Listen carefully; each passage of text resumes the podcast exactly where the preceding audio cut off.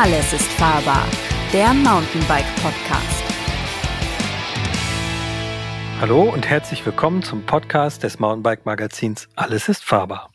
Mein Name ist Christian Ziemek. Ich führe euch wie immer durch diese Folge des Podcasts und heute heißt es Hefte raus Klassenarbeit.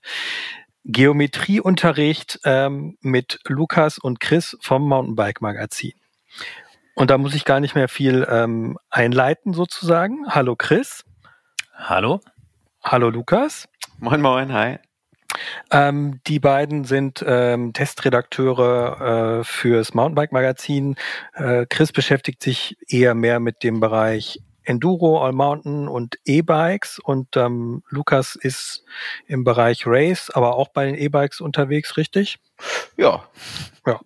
Und ähm, heute klären wir, versuchen wir alle möglichen Fragen rund um das Thema Bike-Geometrien zu klären äh, was ja gerne mal ein bisschen akademisch äh, klingen mag, wenn wir das in unseren Tests vielleicht auch so beschreiben, wie ein Rad sich fährt und das mit entsprechenden Fachwörtern kommentieren. Und deshalb wollen wir heute mal so ein bisschen Aufklärungsarbeit leisten oder versuchen, weil es ist auch gar kein so einfaches Thema. Aber ähm, wir fangen einfach an mit ähm, äh, der Frage, was ist überhaupt Geometrie? Chris, sag doch mal. Sag doch mal, ja. Genau. ja, schweres Thema, äh, Schulunterricht. Da, also wir, wir schlafen alle jetzt ein. Wir schlafen entweder alle schlecht. ein oder wir machen es wie ich früher einfach, wir machen jetzt einfach Quatsch und lachen halt ein bisschen. Nee, weil es halt auch, genau. Dir ab, Chris, geht das? Besser nicht. ähm, nee, klar, versuchen wir es ein bisschen locker äh, zu gestalten, weil es halt echt irgendwie ein, ein, schweres Thema ist mit vielen Zahlen und ähm, viele Leute haben da irgendwie nicht so den, den Bezug zu. Aber für ein, für ein Mountainbike, für ein, für ein Fahrrad ähm, sind es natürlich Werte, die sind, äh, sag ich mal, mal ähm, essentiell. Und darüber kann man natürlich auch viel über den, den, das Fahrverhalten von so einem Bike sagen.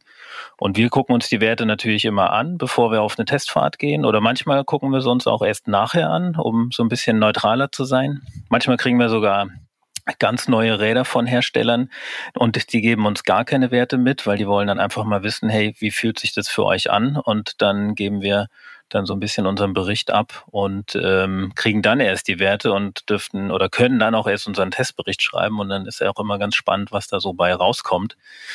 Ähm, aber grundlegend ähm, muss ich sagen, krieg, kriegen wir auch oft mal die Frage gestellt von, von Laien, ja, was ist Geometrie überhaupt? Und äh, Freunde oder Bekannte sagen auch schon mal, ja, mir gefällt die Geometrie von dem Rad eigentlich nicht so. Das Unterrohr ist so komisch gebogen und das Oberrohr läuft so tief runter. Und da muss man immer sagen, dass man dann schon mehr auf dem, auf dem äh, falschen Weg. Das ist dann eher das Design vom Rahmen und nicht die Geometrie. Und die Geometrie, wie gesagt, das sind halt Werte wie Oberrohr, Lenkwinkel, Sitzrohrlänge und so weiter. Und da können wir jetzt nochmal genauer drauf gucken. Da sagst du ja schon, was wichtig ist, dass die äh, Geometrie ja eigentlich so von den Rohren, wenn man das jetzt mal so sagen darf, weil Carbon sind ja auch Rohre, aber äh, eigentlich so ein losgelöster Wertekomplex ist, der so da drüber liegt, wie so eine Matrix so ein bisschen, oder? Eigentlich sind es die Abmessungen, würde ich jetzt mal so sagen. Ne? Also ja, aber das Problem Rohre ist ja immer, wo, wo, wo setzt man an, ne? Mit dem. Ganz genau, also ja, genau. Was für ein Winkel stehen die zueinander? Aber wie du schon sagst, wo setzt man an? Ne? Wo sind die Punkte ja. von wo ich bis wo messe? Genau. Ja. Genau, es ist halt, wie du sagst, schon ein grobes Raster, was auf den Rahmen gelegt wird und ähm, nicht wie so eine technische Zeichnung, die nachher eine Fabrik oder wie auch immer nachher ein Hersteller bekommt, der dann der dann tatsächlich äh, genau weiß, wie lang ist jedes Rohr, wie sind die Radien bei den Übergängen von Rohr zu Rohr oder ähm, um wie viel ist gerade ist ein Rohr gebogen und so weiter. Ein Unterrohr zum Beispiel, das, das spielt da gar keine Rolle. Ein Unterrohrlängenmaß gibt's ja zum Beispiel gar nicht in der klassischen Geometrietabelle, wie wir sie kennen. Ähm, Geometrien wären ja eigentlich erst dann wirklich wichtig, wenn man vergleicht, würde ich jetzt sagen. Und ähm, wir machen ja Vergleichstests. Äh, wie sieht's denn dann aus eigentlich bei den Herstellern? Ähm, letztlich äh, da einen Anhaltspunkt zu haben, müssten diese Messpunkte für eine Geometrie ja eigentlich fast normiert sein, damit man sagen kann, im Vergleich zu dem und dem Rad hat das jetzt äh, ein so ein fünf Zentimeter längeres Oberrohr, um jetzt mal was völlig, sagen wir mal, einen krassen Vergleich zu machen, der natürlich in der Realität selten vorkommt. Aber ähm, haben messen die Hersteller genauso wie wir? Nee, also nicht wirklich. Die Hersteller messen zum, zum Teil unterschiedlich. Klar gibt es so, eine, so einen Industriestandard, ist aber auch jetzt keine Norm. Ähm, ich wüsste jetzt auch nicht, ob eine Norm wirklich existiert. Ähm, aber es gibt natürlich schon so Anhaltspunkte, die sind bei allen Herstellern gleich. Zum Beispiel sind immer die Mitte des Rohrs, zum Beispiel des Steuerrohrs vorne, ein Ausgangspunkt bis zur Mitte des Sitzrohrs hinten. Da eine Linie horizontal rübergezogen, ergibt am Ende das, die Oberrohrlänge.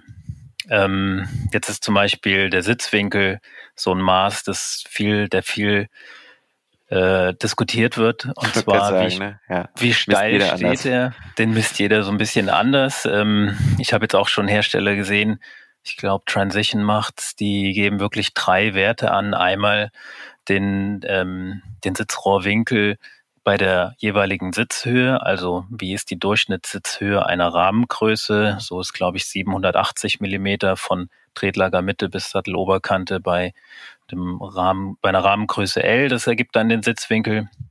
Und andere ähm, haben halt da ein eher fiktives Maß. Manche gehen auch hin und geben den, den Sitzwinkel an, auch eine Horizontale vom Steuerrohr rübergezogen bis zum äh, Sitzrohr.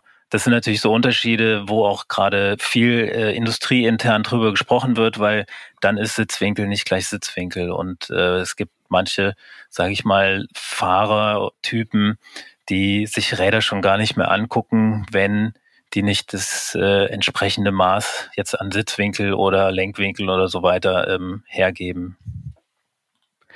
Ja, ähm, also früher hat man ja, ich muss jetzt mal einen Break machen, und früher haben wir ja einfach nur über Oberrohrlängen gesprochen. Da ging, ging man zum Hersteller, ach Quatsch, zum in den Bike-Shop und hat gesagt, hier, ich bin 1,80 groß, ich brauche irgendwie ähm, ein neues Fahrrad und ähm, dann hat der Händler gesagt, ja, Körper, wenn er wenn er sozusagen sich äh, mit dem Thema beschäftigt, hat er gesagt, okay, Körpergröße ist nicht so entscheidend, Oberrohrlänge ist wichtiger.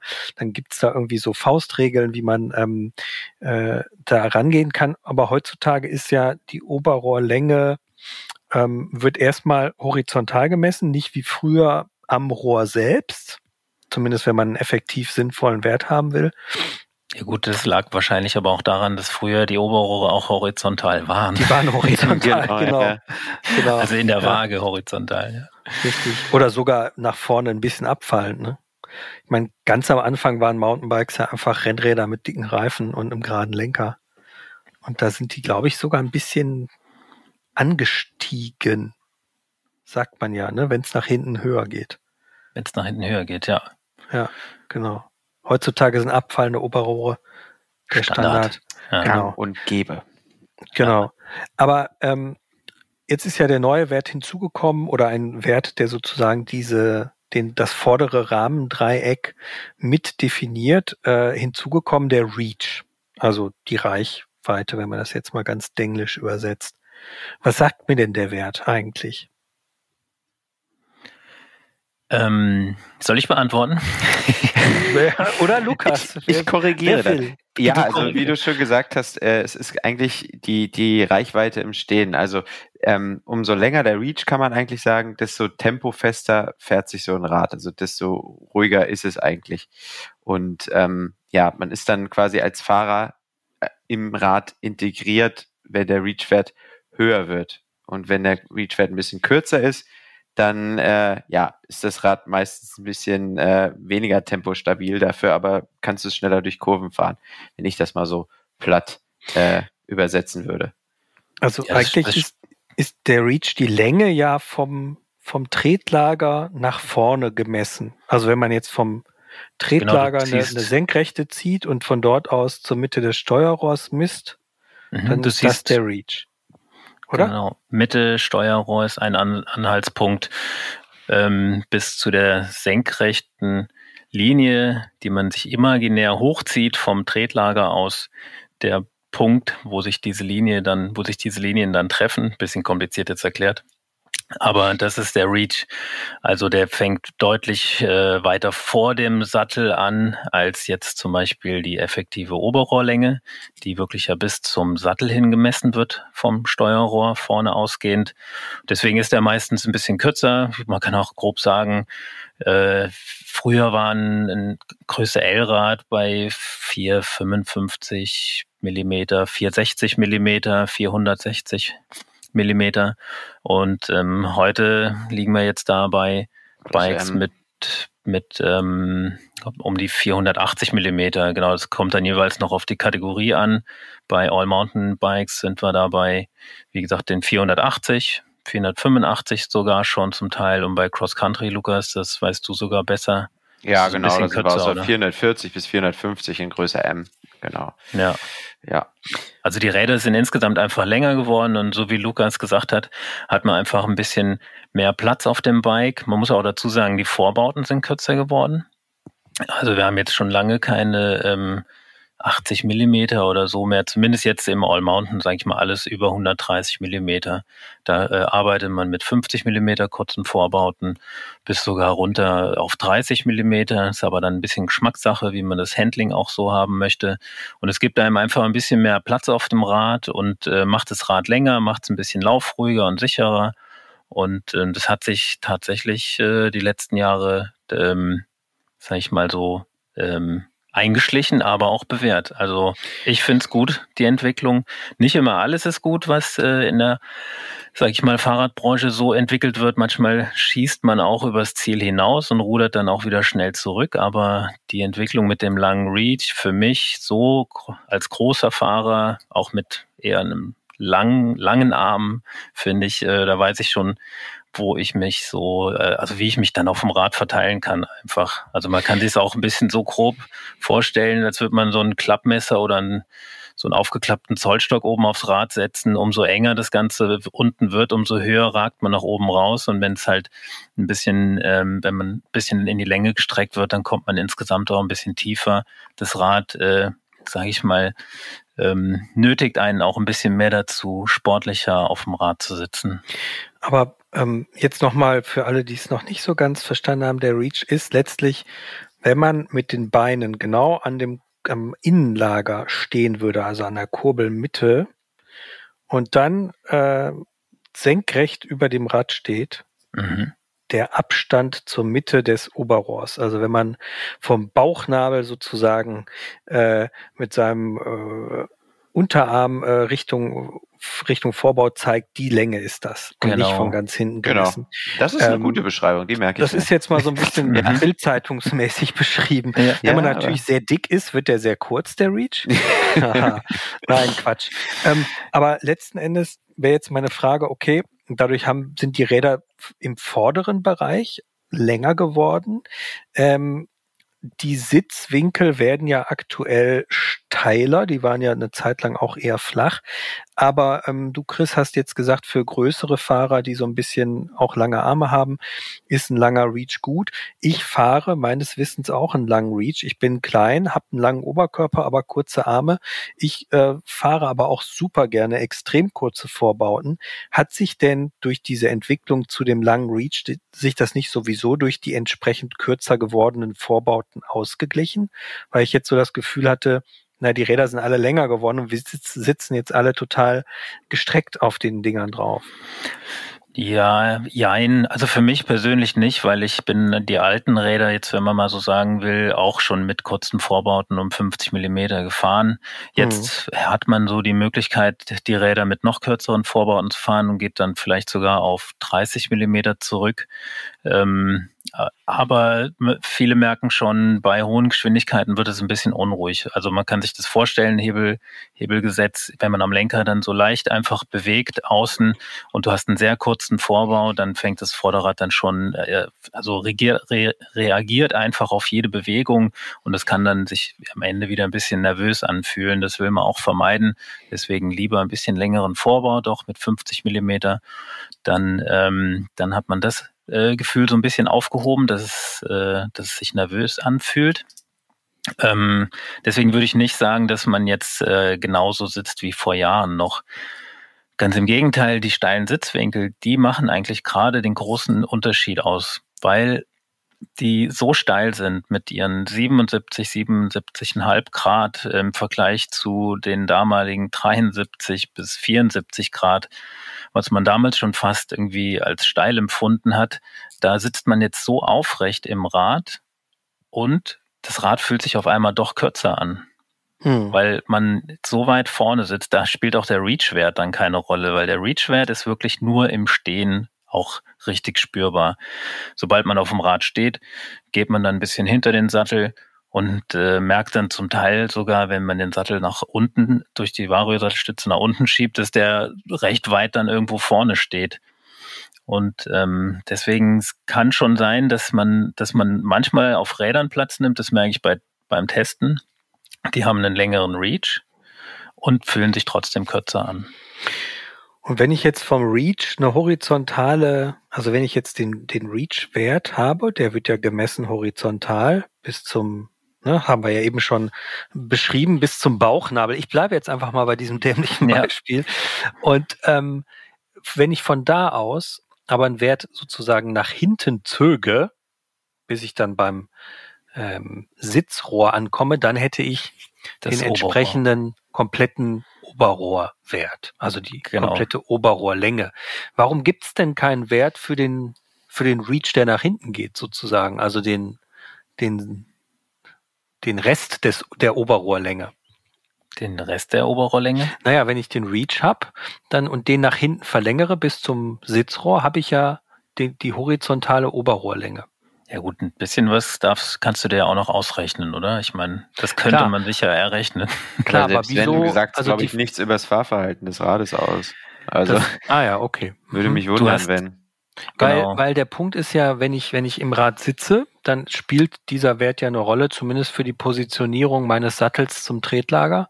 Und wenn wir davon äh, Werten um also 75, 77 Grad Sitzwinkel sprechen, sind wir ja schon bei Rennrad äh, letztlich, also was den Sitzwinkel angeht. Nee, die sind flacher. Die sind flacher, ne? Die sind viel flacher, die sind, wie, wie flach sind die, Lukas? 72,5, 73? 73 so ja. in dem Bereich. Würde ich jetzt mal tippen, ja. Es liegt natürlich, der steile Sitzwinkel kommt ja auch daher, dass wir eine Federung haben beim Mountainbike, die sackt ein und der Sitzwinkel wird effektiv wieder flacher. Also das Thema ist schon sehr komplex, wie wir eingangs ja gesagt haben. Und ähm, das kann man natürlich alles auch ermessen, wenn man sich den, den Sack an so einem Rad einstellt und dann eine Vorrichtung, wie wir sie haben, äh, hat, womit man dann quasi den Geometriewert ermessen kann. Aber das äh, wird natürlich schon alles sehr, ähm, sage ich mal, wissenschaftlich dann. Und ähm, die Frage ist, ob das für den Endverbraucher, der der einfach ja nur sich äh, wohl auf dem Rad fühlen will und ähm, gescheit drauf sitzen will, ob das dann nicht zu komplex alles wird. Ich finde, die ganzen Geometriewerte sind sowieso schon schwer zu verstehen. Deswegen machen wir ja den Podcast hier auch. Genau. Und, aber, ähm, aber der genau. Endverbraucher geht ja hin, der fährt zehn Jahre lang ein Rad und oder fünf Jahre und ähm, kauft sich dann das, was gerade angesagt ist. Und ich habe selbst schon die Erfahrung gemacht, dass ein Freund von mir, der nicht so sehr im Thema ist, mit einem neuen Rad aus dem Bike-Shop rauskam und sagte, ja, äh, und ich sagte so, ey, du hast den 29er gekauft, klasse. Und er so, ja, äh, ach so, ja, die Laufräder. Ja, der meinte, das ist jetzt so. und ich glaube, in dem Moment, wo du anfängst, über Geometrien zu diskutieren und den Endverbraucher ins Auge nimmst, kannst du, glaube ich, also ich glaube, die äh, richtig die Leute, die sich gar nicht dafür interessieren, die haben schon abgeschaltet. Wenn ihr noch dabei seid, vielen Dank. Äh, bitte weiter dabei, es wird immer langweiliger. Nein, Spaß.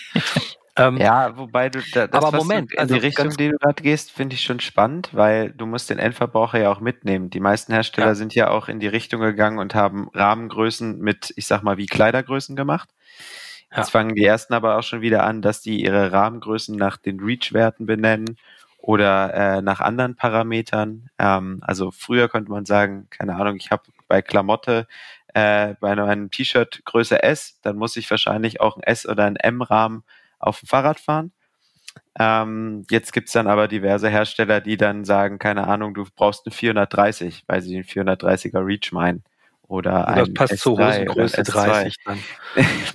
Wie auch immer, aber also ne, man muss man mhm. muss ja die Leute auch mitnehmen, damit die wissen, ja. was man von denen will.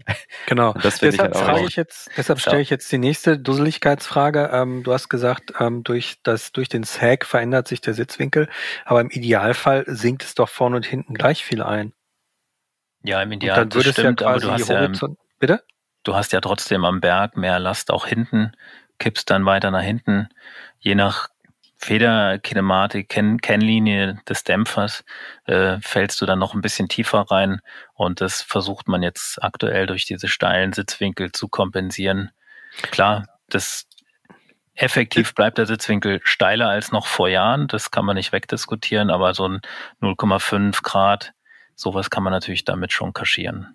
Das ist ein total wichtiger Hinweis, weil diese extrem steilen Sitzwinkel ja, wenn ich nicht ganz falsch informiert bin, auch bei eher bergablastigen Rädern auftreten. Falsch, richtig?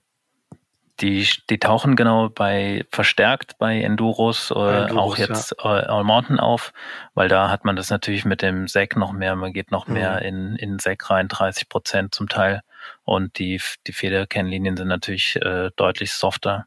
Und die Pedaliereffizienz, das versucht man natürlich jetzt auch durch so eine Kinematik mit Anti-Squat, was jetzt nicht ganz hier zum Thema passt, aber wieder auszugleichen. Das heißt, durch einen Kettenzug zieht sich der Hinterbau wieder auseinander. Der, ähm, dann kommst du wieder in deinen normalen, gewohnten Sägbereich. Ähm, da wird schon, klar, man merkt, da, da, wird schon relativ viel dafür getan, dass sich äh, auch langhubige Räder gut berghoch fahren lassen. Hm. Okay, jetzt haben wir ähm, Oberrohr, Reach und, und Stack haben wir noch nicht so ganz beschrieben. Ähm, können wir ganz kurz, genau, das ist auch nicht so ein geläufiger Begriff. Der Stack sagt ja sagt eigentlich auch nur aus, wie hoch ist die Front, also zum, zur Oberkante vom Steuerrohr gemessen von der Tretlagermitte aus. Das heißt. In Relation äh, zum Tretlager eigentlich, ne? So, oder? Kann man das mhm. so sagen? Ja. Nö, relativ, es ist der direkte, ja. direkt, direkte Wert quasi. Also ja. Abstand, ähm, Tretlagermitte, äh, Oberkante, Steuerrohr. Ähm, nicht diagonal rüber, sondern auch wieder in der Vertikalen nach oben gezogen zu einer imaginären horizontalen Linie, die man ähm, vom Steuerrohr rüberzieht. Also letztlich letztlich Innenlager da, wo der hoch zum Oberrohr gezogen. Genau. Ne? Genau. Ja. Und ja. der sagt mir aus, ähm, wie hoch die Front ist. Mhm. Ähm, manche mögen tiefe Fronten, gell, Lukas?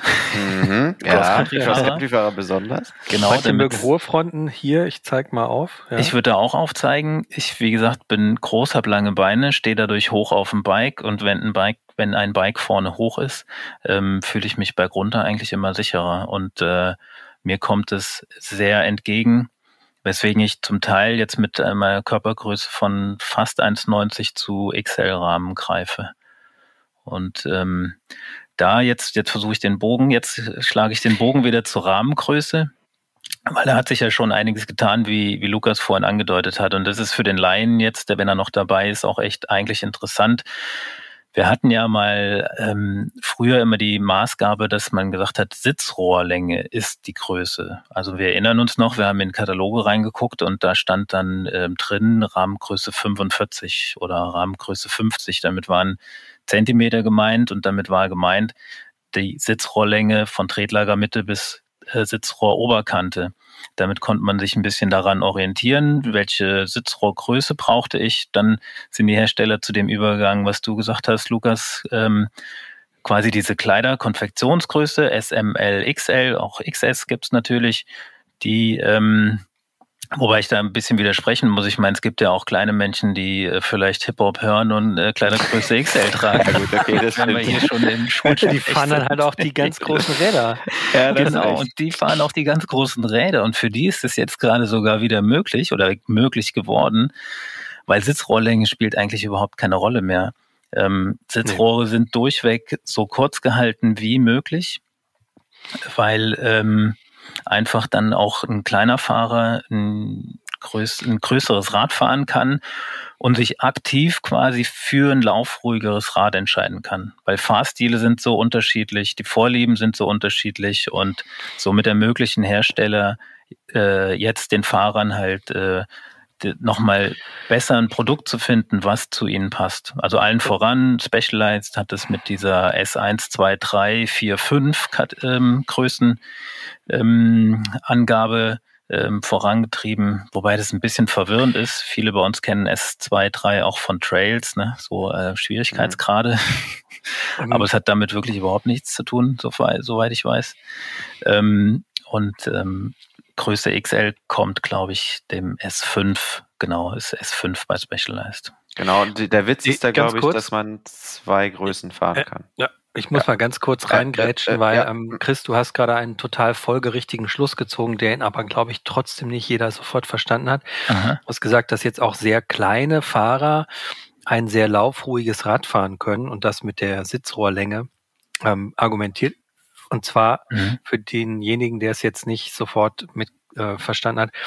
Ähm, was du sagen willst, ist natürlich, dass ein, ein kurzes Sitzrohr für einen kleinen Fahrer passt, ja, aber nicht ein dafür ein, also er normalerweise früher hingehen musste und ein großes Rad kaufen musste, um einen langen Reach, also ein laufruhiges Rad zu haben. Und mit den kurzen Oberrohren ist das hinfällig, weil die, die Ober, ach, kurze Sitzrohre, kurze Sitzrohre ja. die Sitzrohre kürzer geworden sind, der Reach aber lang ist und man somit auch als kleiner Fahrer äh, ein langes Rad kaufen kann. Was für genau. mich zum Beispiel super ist, weil ich bin auch, ich habe kurze Beine, ich bin klein, ich musste früher immer M fahren, weil ich ein laufruhiges Rad wollte, aber eigentlich hätte ich S fahren müssen. Ähm, mittlerweile kann ich mir einfach, mittlerweile haben wir sogar richtig große Räder, also im Bereich L irgendwie Sitzrohre um die knapp über 40 oder? 4, 460, 440, sowas. 440. Ja. Ja. Und der Witz genau. ist da ja quasi auch, jetzt gerade bei dieser S-Nummer von Specialized, die sagen zum Beispiel, dass du zwei äh, Größen dir auswählen kannst mit deiner Körpergröße. Also dann geht's halt einfach nur noch über den Reach, wie viel Rad habe ich vor mir, also wie laufruhig fährt das Rad dann oder nicht. Ähm, und du dann entweder, also zum Beispiel, ich liege genau zwischen S2 und S3 ähm, aber die, die Sitzrohrlänge ist eigentlich identisch und ich kann mir dann überlegen, will ich ein sehr verspieltes Rad, ähm, was ich, man schnell um die Kurve werfen kann, sage ich mal, oder will ich dann ein bisschen längeres Rad äh, und nehme dann quasi die größere Größe. Zwischen S2 und S3 kann man jetzt nicht, also nicht die, damit ist nicht die Trail-Skala gemeint. Nee, eben, nee. das ist halt diese genau. Größen. Äh, ja. Aber super Erklärung, wie viel Rad habe ich vor mir? Das bringt es ja sehr schön auf den Punkt, letztlich das Thema Reach auch. Dann gehen Nicht wir mal. Nur, das, äh, ja. das liegt ja auch ein Stück weit noch am Lenkwinkel. Ja, aber klar, aber so ganz grob auf den Punkt gebracht. Grob auf den Punkt gebracht. Sollen genau. wir jetzt erst über den Lenkwinkel oder über wie viel Rad habe ich hinter mir sprechen? Gehen wir noch über, erst über den Lenkwinkel, genau. Okay. Wir sind noch okay. vorne. Der hängt da noch vorne ja, drin. Ja. Das heißt aber auch Steuerrohrlänge beeinflusst auch den Stack. Steuerrohrlänge beeinflusst den Stack, genau. Ganz genau. klar, darüber wird der Stack mehr oder weniger wird er definiert. Also ein XL-Rad, ich würde auch gerne bei diesen Begriffen bleiben, muss ich ehrlich sagen. So für mich persönlich. SML XL ist irgendwie eine gängige Erklärung und wie du gesagt ja. hast, Lukas, ähm, ein M-Fahrer kann halt in, in, Zukunft mit den modernen Geometrien auch ein S-Rad fahren, wenn er ein ultra stabil, äh, ultra äh, verspieltes Rad haben will. Und er kann aber auch ein größer L-Rad wählen, wenn er äh, was richtig Laufruhiges haben will. Und ähm, witzigerweise kurze Anekdote von so einer Präsentation von einem großen Hersteller. Da ähm, kommt man dann so als relativ großer äh, Schlacks daher und will in Größe XL fahren und dann sagt der, äh, der Hersteller, nee, die sind schon alle reserviert, die Engländer kommen, die wollen alle XL fahren. Dann kommen die Engländer, die sind aber irgendwie alle nur 1,75 groß. also da kommt ja, das auch so ein bisschen ne? Und wo du fährst, ja. Genau. Ja, und es kommt schon sehr drauf an, jetzt sind wir ein bisschen abgeschweift, aber da können wir kurz dabei bleiben. Es kommt schon ein bisschen drauf an, wo du äh, das Rad bewegen willst. Die Engländer haben meines Erachtens nach viele gebaute Strecken mit Anliegern. Da kannst du so ein langes Rad schon immer ganz gut in die Anlieger reindrücken. Brauchst nicht diese maximale Agilität, wie jetzt zum Beispiel auf einem Alpentrail, der einfach eigentlich ein Wanderweg ist oder war und wo du dann halt Hinterrad versetzen willst und so weiter.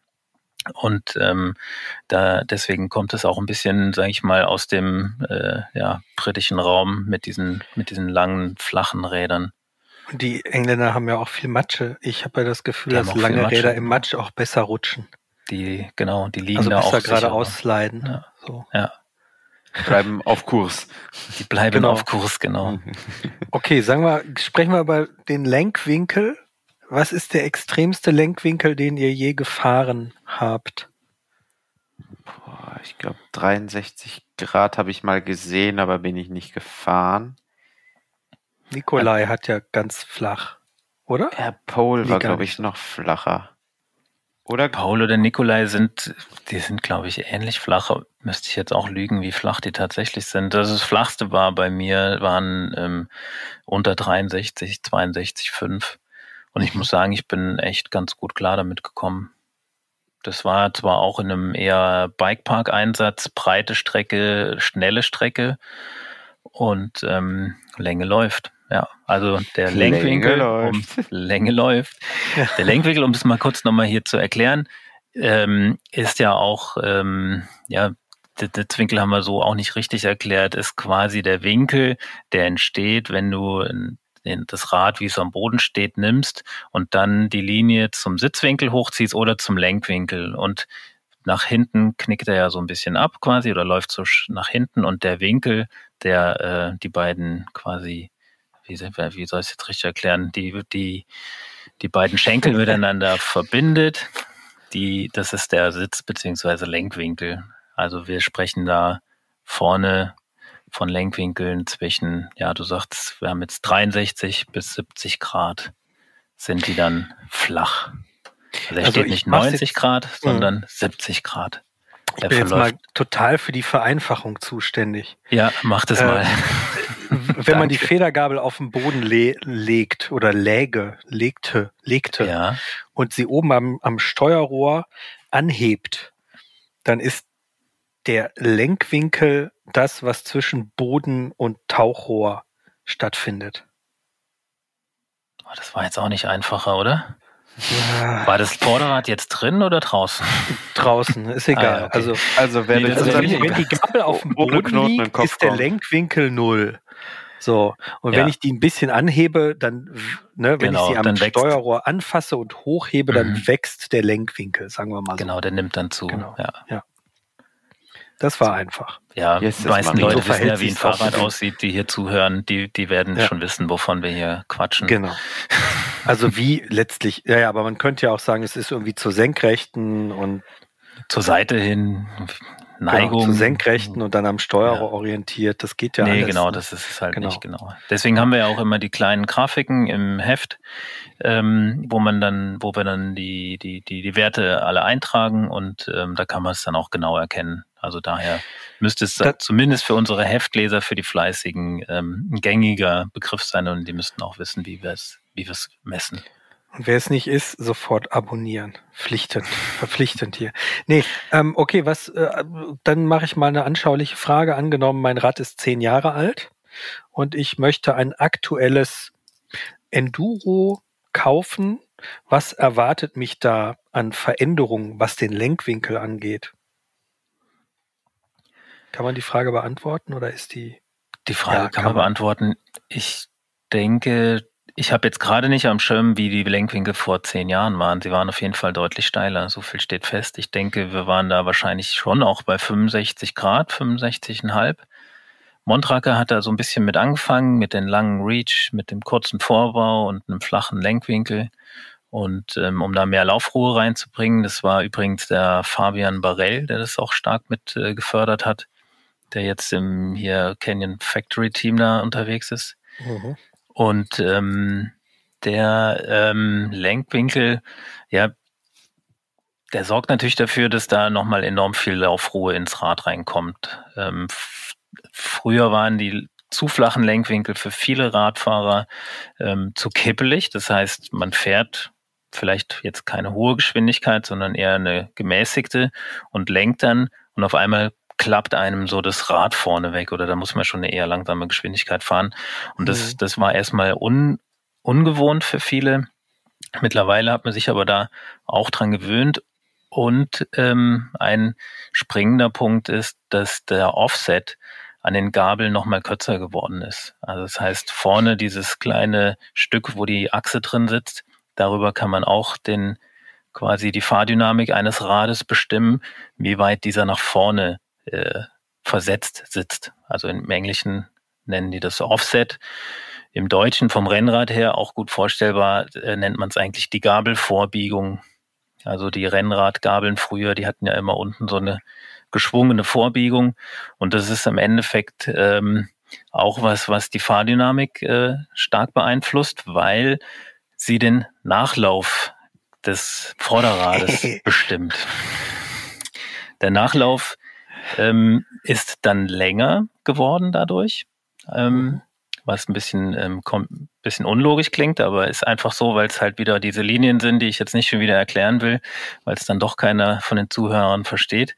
Aber der Nachlauf ist länger geworden und ähm, dadurch fährt sich das Rad ein bisschen ähm, träger wiederum. Und ähm, das hat sich bewährt bis hin zu Cross Country runter, gell, Lukas? Da sind wir jetzt bei Werten von 44 Nachlauf? Oder Nachlauf 44? Mhm. Nee, ich meinte äh, Lenkwinkel. Ach so, ähm, ja, kommt ein bisschen drauf an, aber da sind wir schon so bei den 65, 66 angekommen. Äh, ein bisschen steiler, das neue Spark hat 67,5. Also deutlich, deutlich flacher, wenn man es mal vergleicht. Vor fünf, sechs Jahren waren wir bei vielen konservativen Herstellern noch bei ja um die 70 Grad, was natürlich ja 4 Grad Unterschied, das merkt man dann schon deutlich. Ja. Ja, und zum Thema Nachlauf, ich glaube, dann, dann schließen wir das Thema so ein bisschen wahrscheinlich ab. Also es ist im Ende, wenn man die Gabel vom Steuerrohr runter gerade eine Linie zieht auf den Boden.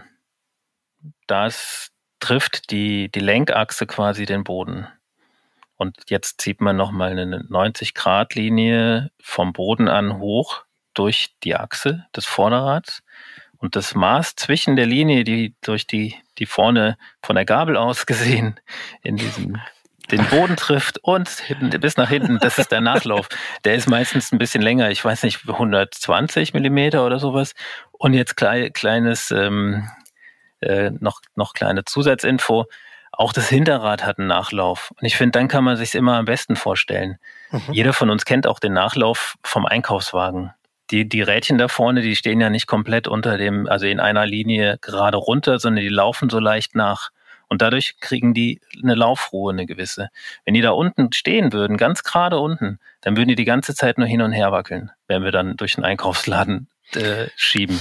Und durch den so Nachlauf kriegen die eine Ruhe und das äh, versucht dieser Nachlauf halt auch am Mountainbike zu bewirken. Und das Hinterrad hat auch einen Nachlauf und der ist nämlich noch viel länger. Der wird nämlich auch von der Linie, die vorne den Boden einmal in der Verlängerung der Gabel trifft, bis zum Radauflagepunkt hinten gemessen. Also das mal so ganz am Rande. Puh, holla. Ja. Aber jetzt noch keinen Knoten im Kopf hat, Rest. Der, genau. Prost, seid ihr noch alle da? Ja. ja. Trotzdem fahren die Leute mit den Einkaufswagen immer in die Autos rein und machen Beulen in einer ganz bestimmten Höhe. Das liegt daran, dass man ein bisschen äh, Schwung nimmt, sich hinten auf dieses, äh, dieses untere Teil stellt und genau. Sogenannte Trittbrettfahrer. Die sogenannten genau. Trittbrettfahrer. So ich mache das auch furchtbar gerne. Und unsere Zuhörer fahren jetzt auch demnächst alle auf dem äh, äh, auf dem Supermarktparkplatz mit ihren Rädern in die Autos rein genau. und sagen, der Nachlauf ist schuld. Es gibt sowieso zu viele Autos auf der Welt. Genau, richtig.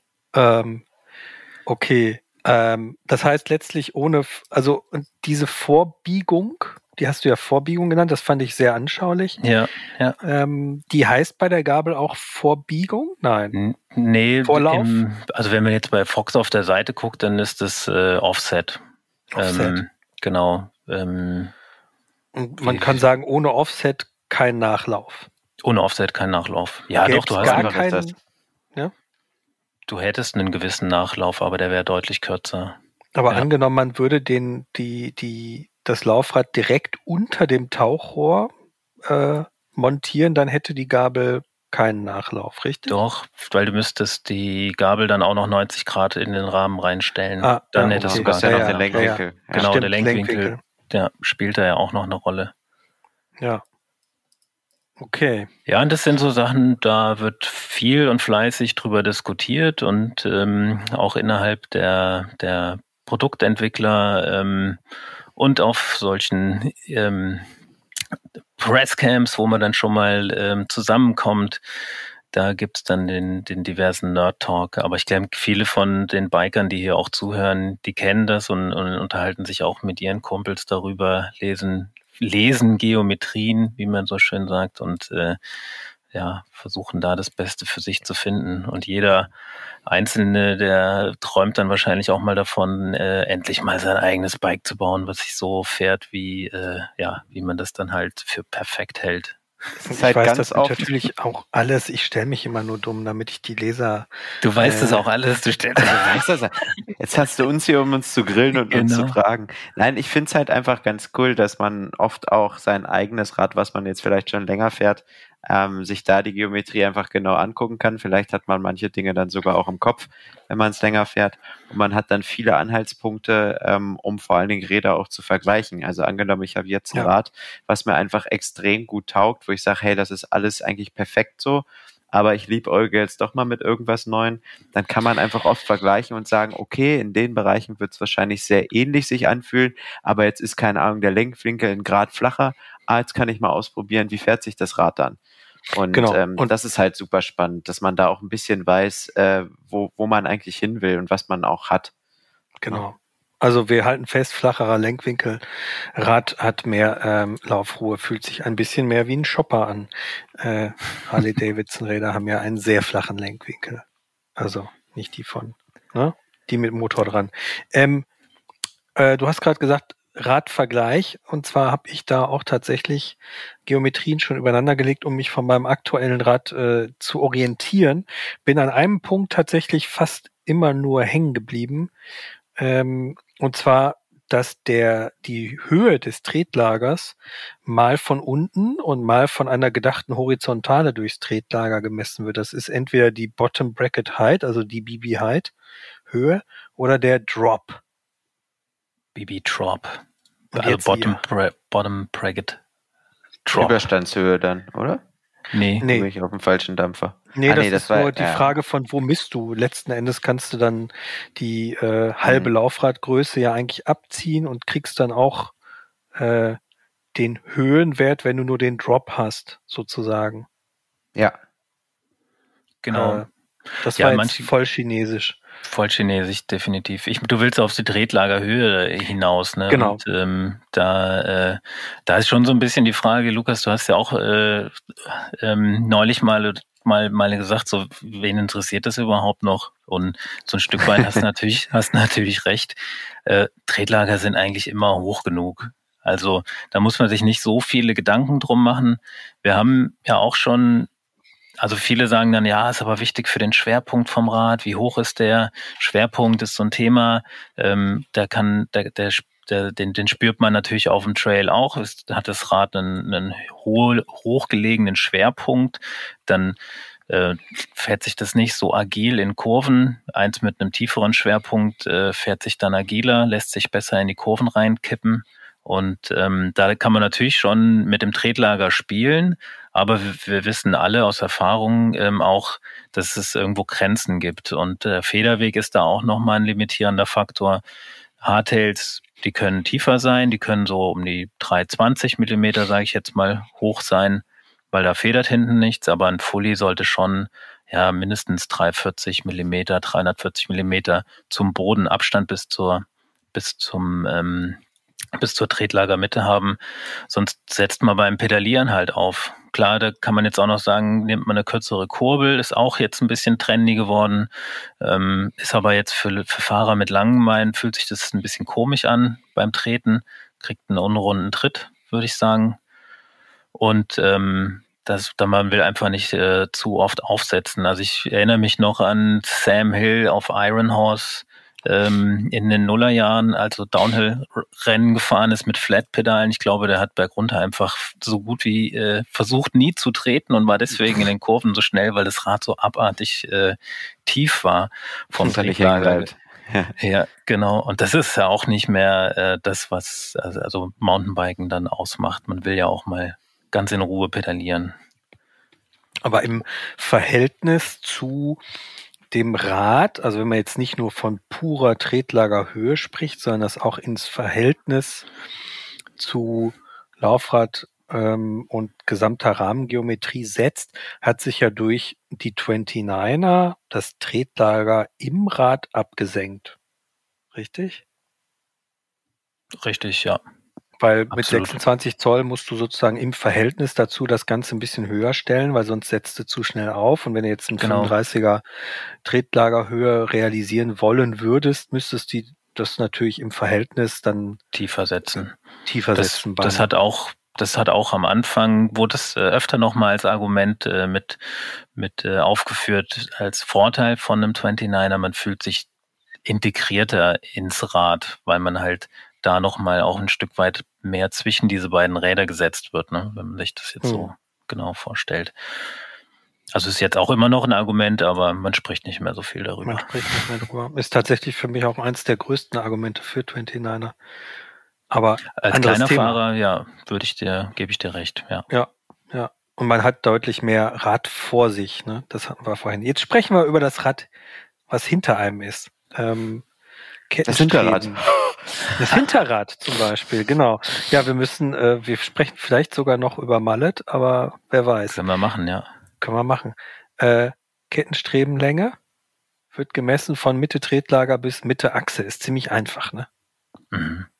Das ist einfach Wert, ja. Mitte Innenlager, nicht Mitte Tretlager. Mitte Innenlager äh, bis ähm, Mitte Hinterradachse. Das ist tatsächlich einer der wenigen Werte, die man sehr leicht erklären kann, fällt mir gerade auf. Ähm, ähm, und jetzt ihr. Ja, ich, ich, ich mache kurz, Lukas, einen Gedanken, den ich habe. Danach kannst du äh, gerne übernehmen. Also man sieht auch zum Beispiel, es gibt jetzt kein Maß für die, für das, für die, für die Sitzstreben, also die, die quasi von, vom Hinterbau hoch zum Oberrohr verlaufen. Da gibt es kein Maß für, was man jetzt so auf der Herstellerseite findet. Genau wie mhm. ich am Anfang gesagt habe, fürs Oberrohr. Das heißt, ähm, es ist schon, sind schon nur die Werte immer beziffert, die, die einem, die einem wirklich äh, was bringen und nicht die, die Maße, die der Hersteller braucht, um das Rad zu fertigen. Mhm. Ja, genau. Wobei letztlich dieser Wert, also die Sitzstrebenlänge, würde ja beim beim Fully zum Beispiel letztlich sich daran dann auch, wird ja dadurch auch gebrochen, dass man eine Hinterbau, also eine, hinten eine Schwinge hat im Rahmen, die sozusagen dann das Übersetzungsverhältnis des Hinterbaus definiert. Ähm, ja, aber da kommt es auch wieder darauf an, auf welcher Höhe ist die und da sind ja. wir beim Thema Kinematik. Das genau. ist äh, die nächste Unterrichtsstunde, ja. die wir mit dem André Schmidt dann machen. Äh, genau. Ohne Pause. ja. Ähm, Nachsitzen. Ja, genau. aber wie lange sind wir da jetzt bei, bei Hinterbaulängen? Das wäre jetzt die, die spannende Frage. Genau. Was sagst du, Lukas? Ähm, da kommt es halt total drauf an. Cross Country ähm, ist da, glaube ich, noch relativ äh, lang unterwegs, aber auch da gibt es natürlich wieder mega Unterschiede zwischen Hardtail und Fully. Ähm, generell kann man sagen, desto länger ähm, ja, die Kettenstrebe, desto mehr Grip hat man eigentlich auf dem Hinterradreifen, äh, wenn es steil wird. Und das ist natürlich für Cross-Country-Fahrer sehr interessant, wenn man irgendwo bergauf fährt, pedaliert. Aber natürlich hat das auch äh, einen Einfluss aufs Handling vom Rad, wenn man bergab fährt, weil sich ein Rad mit einem längeren Heck einfach natürlich anders fährt als ein mit einem kürzeren Heck, speziell in Kurven. Mit kürzeren äh, Kettenstreben kommt man da eigentlich schneller durch oder besser durch als mit längeren, logischerweise. Wo, wo ähm, liegen wir da gerade? Ähm, da kommt es darauf an. 430 würde ich jetzt mal bei Hardtail sagen, 445 mhm. bis 4, ja, doch 445 ähm, bist du etwa so im äh, Fully-Bereich. Unterwegs, ja. Ja. Ja, das deckt sich ja so ein bisschen, also zumindest die Fullies mit den aktuellen Werten bei äh, Enduro All Mountain. Ganz klar. Ja, ich meine, so ein bisschen sind sie natürlich, ähm, um, um da nochmal dran anzuknüpfen, auch länger geworden, weil 29er äh, Hinterrad, das Rad ist größer, es braucht mehr Platz. Ähm, früher waren wir da Specialized hatte immer, hat immer versucht, jedes Rad mit einem 425 Millimeter langem Hinterbau äh, auszustatten, um ihr typisches Handling auch zu erreichen. Und das ist dann auch sowas wie, wie schnell geht das Rad aufs Hinterrad. Also wenn ich am Lenker ziehe, äh, kommt das Vorderrad dann schön schnippig hoch und ich kann dann auf dem Hinterrad ein bisschen über den Trail cruisen oder vielleicht auch einfach vor der Eisdiele her, wie auch immer. Auf oder auf die Schnauze fallen. oder auf die Schnauze fallen, kann man auch. Aber ähm, dafür hat man ja die Hinterradbremse. Ach so, danke. Aber solange die nicht vertauscht ist. Ne? Das äh, soll ich die Anekdote erzählen oder? Gerne, immer. Ja. Das ist mir mal tatsächlich in England passiert auf einer kleinen Präsentation von White. Und zwar äh, fahren die Engländer ja diesen Moto-Style-Bremse. Das heißt, die, die rechte Bremse ist die Vorderradbremse. Und dann hatte ich zu dem Mechaniker gesagt, er soll die vielleicht wieder umbauen. So, ich würde halt normal fahren. Also normal heißt das wirklich auch, glaube ich, oder Standard. Und dann äh, hat er die Bremse tatsächlich in meiner Anwesenheit abgeschraubt und wieder dran geschraubt. Er hat sie nur leider an der gleichen Stelle wieder dran geschraubt. Und ich habe sofort mit Klickpedale auf dem 29er gedacht, ach, ich mache jetzt mal hier einen Wheelie auf dem Parkplatz, war am Kipppunkt, greif in die, ich dachte, Hinterradbremse, greif, greif, greif und fall hinterrücks voll auf den Rücken, auf beziehungsweise Hintern und mir tat alles weh. Ich konnte zwei Tage nicht laufen. Boah, das war so meine Erfahrung mit Moto-Style-Bremsen, seitdem passe ich auf, wer, wer, am Rad rumschraubt. Das ist aber auch gut. Abschrauben, wieder dran schrauben. Ja, der hat sich mit mir gleichzeitig unterhalten und ähm, ich glaube, ja, das war ein Fehler. Zwei Sachen gleichzeitig können wir halt nicht. Genau. Ja. Ja, shit. Ist wie beim Friseur besser nicht mit dem reden, dann schneidet er besser. Oh, jetzt erklärt einiges bei meiner Friseur. Okay. Ähm, ja, Kettenstrebenlängen ist ja relativ leicht erklärt. Ich finde, also ich persönlich finde irgendwie, wenn ich ein Rad ähm, fahre, ich merke am meisten vom Lenkwinkel und von den Kettenstreben, aber das ist so meine persönliche Erfahrung. Ähm, aber wenn die Kettenstreben kürzer oder kurz versucht werden, gemacht, vers so, nochmal. Wenn die Kettenstreben ähm, sozusagen im Verhältnis zum Rahmen versucht, wenn man versucht, die möglichst kurz zu machen ähm, und der Lenkwinkel flacher, dann wächst ja der gesamte Radstand, oder? Also nicht unbedingt, aber Radstand ist ja jetzt sozusagen auch einfach erklärt Vorderachse bis, bis Hinterachse, Mittelpunkt jeweils. Hinter, genau. Bitte? Vorderachse ja, genau. zu Hinterrad, bis Hinterradachse, genau, genau das ist der, genau. der Radstand. Ja, man, also mhm. man äh, das Hinter Hinterbaulängenthema noch nicht ganz abzuschließen. Ich meine, es kommt ja auch ein bisschen, viele reden da von Radlastverteilung, manche behaupten wieder, man spürt es eigentlich gar nicht so. Also Radlastverteilung heißt dann, der Fahrer steht zentriert im Rad und die Länge, das Verhältnis von Vorderbaulänge quasi, also zu Hinterbaulänge, ähm, das sollte sich schon so ein bisschen in der Waage halten, damit man auch zentriert im Rad steht und auch einen gleichmäßigen Grip in Kurven auf die Laufräder bekommt. Hm. Der eine mag das, der andere würde jetzt vielleicht sagen, ja, nee, ich will aber lieber ein, ein kurzes Heck haben und dann habe ich genau dieses Wheelie-Feeling und dieses Manual-Feeling und äh, auch, ähm, was, was, was auch nicht ähm, ganz äh, wegzudiskutieren ist, ist, dass das Rad halt, viele nennen das äh, so ein Pop, viel mehr bei Sprüngen, bei Kanten, wo man abziehen will, viel direkter ähm, reagiert und man kann sich so richtig schön vom Hinterrad so wegpoppen, also ab, abdrücken, sage ich mal. Oh, da spielt auch die Federung, genau, katapultieren. Die Federung spielte auch mit einer Rolle, aber ein kurzer Hinterbau, der begünstigt das auch noch natürlich, weil man einfach schönen Zug vorne am Lenker hat und ähm, sich hinten dann schön abdrücken kann. Und da gehen momentan die Philosophien gerade im Enduro-Bereich weit auseinander. Es gibt Bikes, die haben sogar über 450 Millimeter Kettenstreben. War früher mal eher so E-Bike-Metier, weil da ja der Motor ist und so, da braucht man halt Platz. Und ähm, heute äh, genau gehen da schon auch Hersteller hin und bauen halt solche Räder und die treffen damit auch, also die, es gibt ein Klientel für das, äh, für die langen Räder, für die langen laufruhigen Räder. Ähm, das ist ähm, das ist unbestreitbar. Aber wie gesagt, äh, es gibt auch äh, Hersteller, die bewusst auf kurze ähm, Hinterbauten setzen, ähm, die dann bei 4,32 Millimeter oder 4,35 Millimeter liegen. Und da sind wir vielleicht jetzt auch wieder ein Stück, ein Stück weit beim Thema Mallet oder 29, ähm, was ja auch viele erkennen. viele schon kennen. Also Was ich persönlich. Mh. Genau, du kannst es ja mal, Christian, du kennst es ja auch, du kannst es ja mal kurz in deinen Worten erklären, worum es da geht. Ach so, ja. Ähm, wir hatten das Thema auch hier schon ein paar Mal auch äh, im Bereich, ähm, was sind die aktuellen Trends und ähm, was passiert gerade bei den Enduro-Bikes. Ähm, Mallet heißt ja letztlich, ähm, oder auch Mixed Wheel Size heißt letztlich, ich habe ein kleineres Hinterrad und ein 29er Vorderrad. Man agiert da meist mit 27,5 hinten und vorne 29 Zoll. Vorteil ist halt, ähm, man hat die Überrollruhe des Vorderrads eines 29er Laufrads und hat hinten ein etwas verspielteres Heck, möchte ich mal sagen. Ja.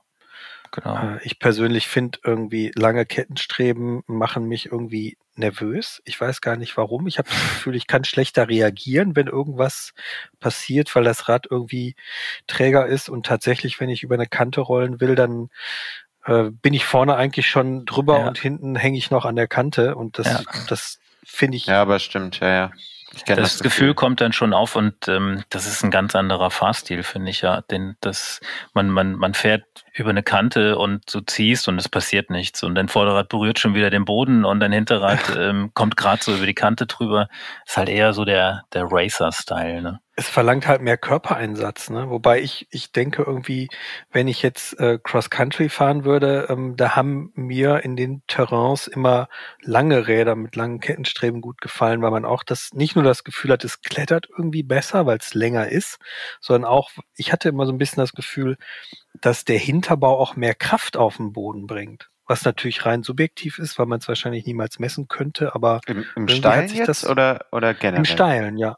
Ja, das hatte ich ja eben schon gesagt. Also ist ja logisch, ja. weil du einfach einen anderen Hebel hast. Ja, wir kennen ja diese, diese Motocross-Rennen an diesen ähm, steilen ähm, äh, Bergen. Erzberg-Rodeo. Erz, genau, das, das sind so Rennen, ne, wo, wo dann so Motocross-Umbauten mit extrem langer Schwinge hinten sind. Warum sind die so lang? Damit die halt äh, am, im ganz steilen immer noch Traktion haben und das Vorderrad am Boden bleibt. Also das ja, kommt aber, schon nicht von ungefähr. Aber wenn ich da vier Zentimeter Unterschied habe, das spüre ich. Ich hätte Vier mal gedacht, Zentimeter würdest du, würdest du auf jeden Fall spüren. Also, also ich habe das ja auch gespürt, aber ich dachte mal, es ist so ein bisschen Einbildung, obwohl ich die Werte vorher nicht kannte. Ja, es sind ja eher Millimeter jetzt ja. bei, bei ja. uns. Also es sind schon vier Millimeter und ich würde sagen, vier Millimeter, gerade jetzt, um, um dann nochmal zurück aufs Thema Mallet zu kommen, ähm, da bin ich jetzt so die, die neueste Generation Mallet-Bikes schon gefahren die wirklich so speziell drauf kon konstruiert worden sind mit, mit speziellen Hinterbauten, kürzeren Hinterbauten, auch so um die vier bis sechs Millimeter nur und ähm, sind die dann kürzer und es gibt dann auch immer ein Pandor dazu, ein 29er Bike mit einem etwas längeren Hinterbau und der Unterschied ist wirklich extrem spürbar. Also die Wendigkeit ist, ist, äh, ist, ist ähm, ja, um Welten besser mit dem kleinen Hinterrad und dem kurzen Hinterbau. Das, das mhm. wird auf jeden Fall ein Thema werden, was uns in Zukunft beschäftigen wird. Und ähm, ich könnte mir schon vorstellen, dass so dieser verspielte, Freeride-orientierte Biker, der, der wird da schon Spaß dran haben, also Gefallen dran finden. Und 29er, ja, ist cool. Ich bin da auch äh, nach wie vor riesen Fan von. Ich bin ja auch groß. Ähm, aber es gibt halt doch äh, viele Fahrer, die, die nicht so lange Beine haben wie ich und ähm, denen steht dann irgendwann auch das äh, große Hinterrad im steilen Gelände schon mal im Weg. Und ähm, ich habe selber auch schon, schon äh, öfter geschafft, mir mit dem Hinterrad ähm, den Hintern quasi zu touchieren. Also zu raspeln. Zu rasieren. Machen die Downhiller ja auch regelmäßig in den Rennen. Ja, Im Downhill wird's ja durchweg jetzt gefahren glaube mhm. ich. Also es gibt schon bestimmt noch einen oder anderen, aber die meisten fahren jetzt Mallet. Und mhm. wenn die Geometrien es hergeben, dass es sich auch berghoch gut fährt, wird es auf jeden Fall ähm, ein spannendes Thema für die Zukunft werden. Äh, damit was noch komplettieren, ähm, Radstand generell, wie verhält sich das Cross Country zu Enduro oder wir haben ja euch beide ja da jetzt, ihr habt das ja schon mal ein bisschen abgeglichen immer. Gibt es da ähm, äh, Übereinstimmungen beziehungsweise Abweichungen? Ja, ich würde mal behaupten, wir sind wahrscheinlich, äh, Cross Country wird kürzer sein, weil wir nicht so einen flachen Lenkwinkel haben. Das, ah. Genau, das meiste kommt vom Lenkwinkel, ja. Geht vom Lenkwinkel aus und die Reach-Werte sind kürzer, wie du gesagt hast. Also Enduro liegt so bei 12, bei meiner Rahmengröße, muss man ja auch immer dazu sagen, bei 1260. Ja. Mhm. Genau. Ja, siehst du, da wird es halt ein bisschen schwer zu vergleichen, weil ich halt immer Rahmengröße M habe und jetzt die, die Werte so im Kopf habe, aber wir sind meistens so bei 1100 Millimetern. Mhm. Äh, in M so ein bisschen drüber mal. Aber ähm, ja, in deine Sphären kommen wir da nicht. Schon deutlich kürzer, ja. Ja, genau. Das, was, äh, was, was ist das Thema Mallet im, im Cross-Country? das, könnte das ein Thema werden oder?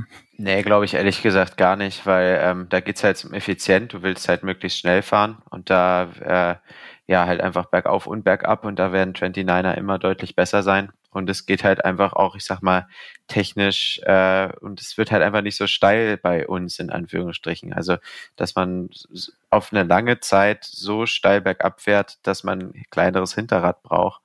Ähm, das wird es beim Cross Country, glaube ich, nicht geben. Weil, ja, Cross Country Rad ist halt einfach auf, auf Effizienz, auf Schnellfahren. Und äh, da werden 29er immer einen Vorteil bieten. Aber die, die Cross-Country-Fahrer waren ja immer schon ein bisschen hinten dran, mit Blick Eben, auf Scheibenbremse ja. und ja. auf 29. ah, Moment mal, 29, äh, da waren wir, glaube ich, ein bisschen vorher dabei. Ihr hattet ja so eine komische ja. Zwischengröße mit 27,5, die sich ja null durchgesetzt hat. Also, ne? Die, die kommt ja jetzt wieder. Das ist ja, das ist ja bei, der, bei der Fahrradbranche ganz, ganz ganz klar immer so erstmal zwei Schritte nach vorne und dann wieder einen zurück. So war es mit 29 und 27,5 Zoll. Jetzt äh, geht man hinten wieder einen halben Schritt zurück auf 27,5 Zoll. Aber es wäre eigentlich mal spannend. Die, du bringst mich da auf eine Idee, mal ein äh, Cross-Country-Art als Mallet aufzubauen. Das wäre eigentlich mal witzig, das mal zu fahren. Der Shorter wird wahrscheinlich schon was planen. Nee, nee, nee, nee. Wann das ist nächste Olympiade? ein bisschen ist noch hin, aber ich glaube nicht. Obwohl, der kommt ja von 27,5. Der ist ja von genau. 27,5 zurück der ist lange gegangen. Dann den musste ich nämlich denken. Äh, ja. Der hat noch welche rumliegen, sozusagen. Vielleicht, ja. Aber ist ja eigentlich ganz lustig. Ich meine, wir sind mit zwei Winkeln ausgekommen, aber mit ziemlich vielen anderen Maßen jetzt in dem Gespräch. Ja. Ja.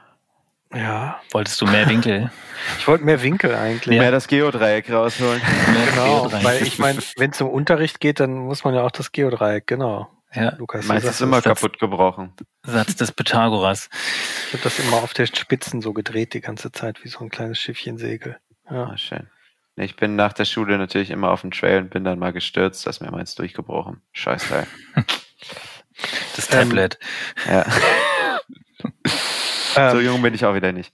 Wo, wohin, was meint ihr denn, wohin entwickeln wir uns? Also gibt es irgendwie tatsächlich jetzt noch ähm, ähm, im Bereich ähm, Laufradgrößen, kommen da noch größere Laufräder, die wieder andere Geometrien hervorrufen? Ich habe mal irgendwas von um die 30 Zoll oder über 30 Zoll gehört. Ist das, glaube ich, eigentlich äh, nicht. Ist also, das eine Ente sozusagen? Um, um ganz kurz da nochmal einzufügen, auch wenn es im, ähm, ja, also unsere Kollegen von der größten äh, Mountainbike-Website der Welt, sage ich mal, was so News-Sachen angeht, Pinkbike, die haben neulich ein sehr spannendes Projekt gemacht und zwar heißt das The Grim Donut. Die haben da quasi auch diese Zukunftsfrage gestellt, wo geht die Reise vielleicht mit Geometrien hin? Und die haben ein extrem verrücktes Rad zusammengestellt. Ähm, um dir mal kurz ein paar Zahlen zu nennen. Also es hat einen 500er Reach, ähm, 57 Grad äh, ja, ähm, Lenkwinkel, 83 Grad Sitzwinkel. Und ja, es sieht einfach total crazy aus. Also müsst ihr mal googeln, The Grim Donut, ähm, total verrückte Karre und äh, auch als Mallet aufgebaut natürlich. Ich glaube nicht, dass es so extrem werden wird, dass wir irgendwann mal mit 57 Grad Lenkwinkel durch die Gegend fahren, weil das sieht, also es sieht, wer weiß, wie es sich fährt, aber es sieht halt einfach aus, als wärst du mit dem Rad gegen eine Wand gefahren und äh, der Rahmen wäre nicht gebrochen. Also es sieht total absurd aus. Wobei, ähm, wenn, aber, wenn man mit dem Rad gegen die Wand fährt, ist der, Lenk, der Lenkwinkel ja steiler und nicht flacher. Ja, das stimmt. Es sieht eher so aus, als wär, hättest du eine heftige Landung gehabt und der Rahmen wäre fast auseinandergebrochen, aber ja. wäre noch so halb halb zusammen, genau. Ja. Und dann halt quasi fast einen äh, senkrechten Sitzwinkel mit 83 Grad. Also sieht schon mega crazy aus. Ich glaube nicht, dass es so extrem wird, ähm, aber ich glaube schon, dass wir in, in vielen Dach Sachen nochmal Backup-kompatibler äh, werden, damit halt auch flacher und ein Stück länger. Aber irgendwo, wie Chris es vorhin schon gesagt hat, irgendwo ist halt mal äh, ein Ende auch erreicht und irgendwann überdreht man Sachen auch. Also nur wenn man jetzt alles länger macht, wird's halt länger und flacher, wird's halt nicht besser. Im Gegenteil. Und dann kommt es halt auch auf die Kategorien drauf an. Also ich glaube jetzt auch nicht, dass wir jetzt mit dem Cross-Country-Rad rumfahren werden, was 64 Grad Lenkwinkel hat. Das, das funktioniert halt nicht mehr. Da fährst du bergauf, wenn du irgendwo steil klettern willst, dann kippst du halt einfach um zur Seite. Also ähm, ja, ich glaube, dass sich da viele Dinge noch leicht einpendeln werden, ähm, aber nicht, dass es so extrem wird, wie die Kollegen von Pinkback das jetzt gezeichnet haben. Mhm. Nee, das, das glaube ich auch nicht. Da, da gebe ich dir vollkommen recht. Ich glaube schon, dass wir, dass wir noch ein bisschen flacher werden, was den Lenkwinkel angeht. Zum, zum Teil ist es ja noch gar nicht so krass, wie wir es gerade auch äh, gezeigt haben oder überzeichnet haben, also mit, mit äh, 62,5 Lenkwinkel bei einem Enduro. Es kamen jetzt noch Enduros raus mit 64 oder 64,5 Lenkwinkel und ähm, die werden, denke ich mal, schon in, in drei Jahren, wenn die nächste Produkt wo denn, wenn der nächste Produktzyklus dran ist, dann nochmal flacher da stehen. Und bei den Cross-Country-Rädern, ähm, da, da wird's ja auch flacher. Da sind wir jetzt ja, bei 66,5, je nachdem, wie viel Federwegs hat. Das ist ja dann schon Down Country. Mhm. Und ähm, ich denke aber schon, dass es sich so in die Richtung ähm, entwickeln wird. Bei den Reach-Werten hat sich auch ein bisschen eingependelt. Da sind wir einfach eine Nummer größer geworden insgesamt. Also ähm, ich brauche jetzt keine XL-Räder mehr unbedingt zu bestellen. Ich kann jetzt auch L-Räder bestellen. Und praktisch. Ähm, ja, praktisch, so wie früher halt. Ne? Bestellen, aber auch drauf warten. Ne? Also. Genau, bestellen und drauf warten. Und äh, genau bei den Hinterbaulängen, wie, wie ich vorhin gesagt habe, das bleibt extrem Geschmackssache. Und das ist, glaube ich, auch generell so mein mein Resümee, äh, was, die, was die Geometrien angeht. Also jeder Fahrer muss sich da einfach fragen, wie fahre ich, wo bin ich meistens unterwegs? Bin ich in den Alpen auf technisch verblockten Wegen unterwegs? Fahre ich eher äh, oder fahre ich auf ähm, gebauten Strecken? Bin ich eher der Highspeed-Fahrer? Will ich eher von einer Wurzel zur nächsten springen? und ähm, demnach halt auch sein, sein Rad wählen. Und ähm, der, der, der, von einer Wurzel zur nächsten springen will, der sollte vielleicht eher das kompaktere Rad wählen und derjenige, der Highspeed will und, und die maximale Geschwindigkeit, der sollte eher zum, zum langen Rad wählen. Für ich, die Schwierigkeit sehe ich in Zukunft für die, ist für die Hersteller, diese, diese Produktvielfalt anbieten zu können. Also, weil da wird's, ähm, da wird's dann schon ähm, sehr schwierig äh, für jeden Fahrer das Richtige bereitzuhalten. Und da sehe ich auch wieder ein Stück weit eine Chance für kleinere Hersteller, die sich da einfach spezialisieren können. Wie jetzt, äh, wir haben es gesagt, Nikolai, ähm, die, die dann ein extrem cooles Konzept, ein langes Rad haben, oder Paul oder halt auch äh, Crossworks zum Beispiel, die auf so einen extrem steilen Sitzwinkel setzen. Ähm, und da ähm, die momentan die, die Hersteller, die momentan auch ein bisschen Schwierigkeiten haben, ähm, leider auch Parts zu bekommen, was man wirklich hier, äh, was man echt sagen muss, ähm, das wird noch ein bisschen äh, schwieriger werden jetzt in der nächsten Zeit. Und aber für die würde ich trotzdem sagen, die, die Zukunft wäre da auf spezielle Konzepte zu setzen und damit den Großen ein bisschen, ähm, sage ich mal, Paroli bieten können. Ich wollte, ja, absolut. Ich wollte gerade noch ähm, einlenken, dass, dass die Schwierigkeit ist ja eigentlich, oder das eigentlich ist ja sozusagen der, der, der Endverbraucher auch gar nicht zu beneiden, so um dieses Thema. Weil wenn ich auf mich selbst gucke, dann hätte ich, äh, ich fahre schon immer gerne technische Trails, die auch gerne mal verblockt sein können, aber auf jeden Fall fühle ich mich auf sowas wohl.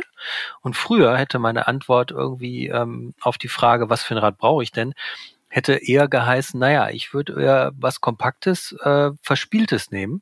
Mittlerweile ist meine Antwort eher, ich würde lieber einen 29er, der so ein bisschen flacher ist, nehmen. Äh, und früher bin ich 26 Zoll gefahren, habe mich damit auch wohl gefühlt. Also die Antwort sozusagen auf ähm, welches Terrain fahre ich gerne, äh, die kann ja trotzdem immer zwei Antworten geben. Die wird, ähm, ja, definitiv. Und das finde ich, das fand ich persönlich auch das Schwierige daran. Ich glaube, letzten Endes ist es irgendwie unterm Strich doch immer ratsam zu sagen, nimm lieber was Flaches, was gut rüberrollt, weil dann bist du auf jeden Fall safe. Aber es gibt ja auch den Fahrer, der gern was Verspieltes hat. Und wenn ich mal bei Bike-Tests zum Beispiel mitgetestet habe, dann fand ich persönlich früher immer auf jeden Fall so Bikes wie Rocky Mountain, die ja eher so ein bisschen verspielter sind von einem Handling her, fand ich immer super. Und bei den anderen dachte ich mal so, oh nee, das brauche ich irgendwie nicht. Oder es ist mir irgendwie unangenehm, weil ich mich damit fast schon immer so ein bisschen ich habe immer gesagt, das fühlt sich so an wie im Bus, ne? Ich fahre mit, aber ich, aber ich sitze nicht am Steuer irgendwie. Ich kann nichts tun. Genau, ich, ich bin irgendwie bei, ich bin irgendwie Mitfahrer und steige irgendwie hinten ein und bleib eigentlich auch hinten. Und da hätte ich immer gesagt, ich will eigentlich eher so in Control sein und will irgendwie maximale Wendigkeit. Mittlerweile mag ich dieses Bus-Feeling auch so ein bisschen mehr. Ähm, es macht einen natürlich auch nochmal schneller, wenn es technisch wird und äh, gibt einem mehr Sicherheit. Hm, aber ähm, das finde ich immer so ein bisschen, da hat jeder auch seine, seine eigene Lernkurve und seine Erfahrung, die man machen muss. Aber ähm, ähm, da ist ja letztlich auch so ein bisschen ähm, die Nachricht, dass alles etwas gutmütiger geworden ist in den letzten Jahren. Ne? Das, du meinst, dass alles fahrbar ist? Dass alles fahrbar ist, ganz genau. Eigentlich ist jetzt alles fahrbar. War es früher auch schon. Man musste nur wissen, wann man ja. tragen muss. Ja. Genau. Nee, deswegen geht der Trend ja auch zum Trittrad. Ne? Ja. nee, das klingt jetzt ein bisschen spoilt, aber es, ähm, man, man sieht auch bei den Herstellern, finde ich, oft, dass die sehr moderate Wege wählen und da auch versuchen, die eierlegende Wollmilchsau anzubieten. Also die, da findet man auch immer was. Ich finde aber auch, man, man, der, für mich macht den, macht, macht den Reiz am Mountainbiken auch so ein bisschen aus, so diese Extreme auszuprobieren. Wie du gesagt hast, Lukas, dieses Crim Donut würde ich liebend gerne mal fahren. Ich glaube halt mhm. nicht, dass es mein Ding wäre. Aber, ja, aber ähm, einfach mal, um zu wissen, wie sich sowas verhält, genau. Halt, dass man sich auch was drunter vorstellen kann, was bedeutet eigentlich ein 57 Grad Lenkwinkel. Also kann ich da gerade noch so einen Bordstein runterdroppen oder äh, keine Ahnung. Also das ist, glaube ich, halt spannend. Allein wie so ein Ding halt auch aussieht und auch so dieses Ungewöhnliche zu sehen. Also, ja. Wahrscheinlich kannst du mit dem Ding auf jeden Fall einen Bordstein ganz mal eben so hochfahren. Ja, das Den Bordstein davon gar nicht merken, merken ja. Ja, ja. ja. Das ist halt schon crazy, ne? Ja. Ja, ich bin da auch mal auf dem Nikolai gesessen, ähm, dem ähm, Jetzt muss ich überlegen, welches Wie heißt die war. Geometrie nochmal? Geometron, ne, heißt die. Geometron. Geomet ja. Geometron. Und das Rad mit äh, Pinion-Getriebebox und das Rad fühlt sich schon abartig schnell an. Also es ist schon echt Spaß. Also äh, macht schon echt Spaß. Ja, und ich glaube, man muss sich auch manchmal echt dran gewöhnen. Also ich bin jetzt ein Jahr das Mondraker gefahren. Ähm, das F-Podium auch mit Fast-Forward-Geometrie, so nennt Mondraker das ja, mit einem extrem langen Reach, also lange Front, aber ein kurzes Heck. Chris hat es vorhin schon angerissen. Und das ist schon, ja, man braucht so zwei, drei Fahrten, um sich da ein bisschen drauf einzulassen. Aber dann ist es schon echt spannend. Und ich glaube, dann mag man es entweder oder man mag es halt nicht. Ne? Also, ja, muss, muss sich da auch ein bisschen drauf einlassen und einfach ausprobieren. So, ich sitze euch jetzt gleich auseinander hier. Ihr quatscht hier schon wieder zu viel. Ne? Das war doch aber auch gerade schon der Gong, oder nicht? das war der Gong, genau. Der Pausengong, genau. Genau. Ja. Hausaufgabe? Hausaufgabe, ähm, bis zum nächsten Mal ähm, hier vorbereiten. Ähm, Die perfekte Geometrie für ein persönlich Zeichnen, das mache ich. Genau, genau. Danke, Herr Lehrer.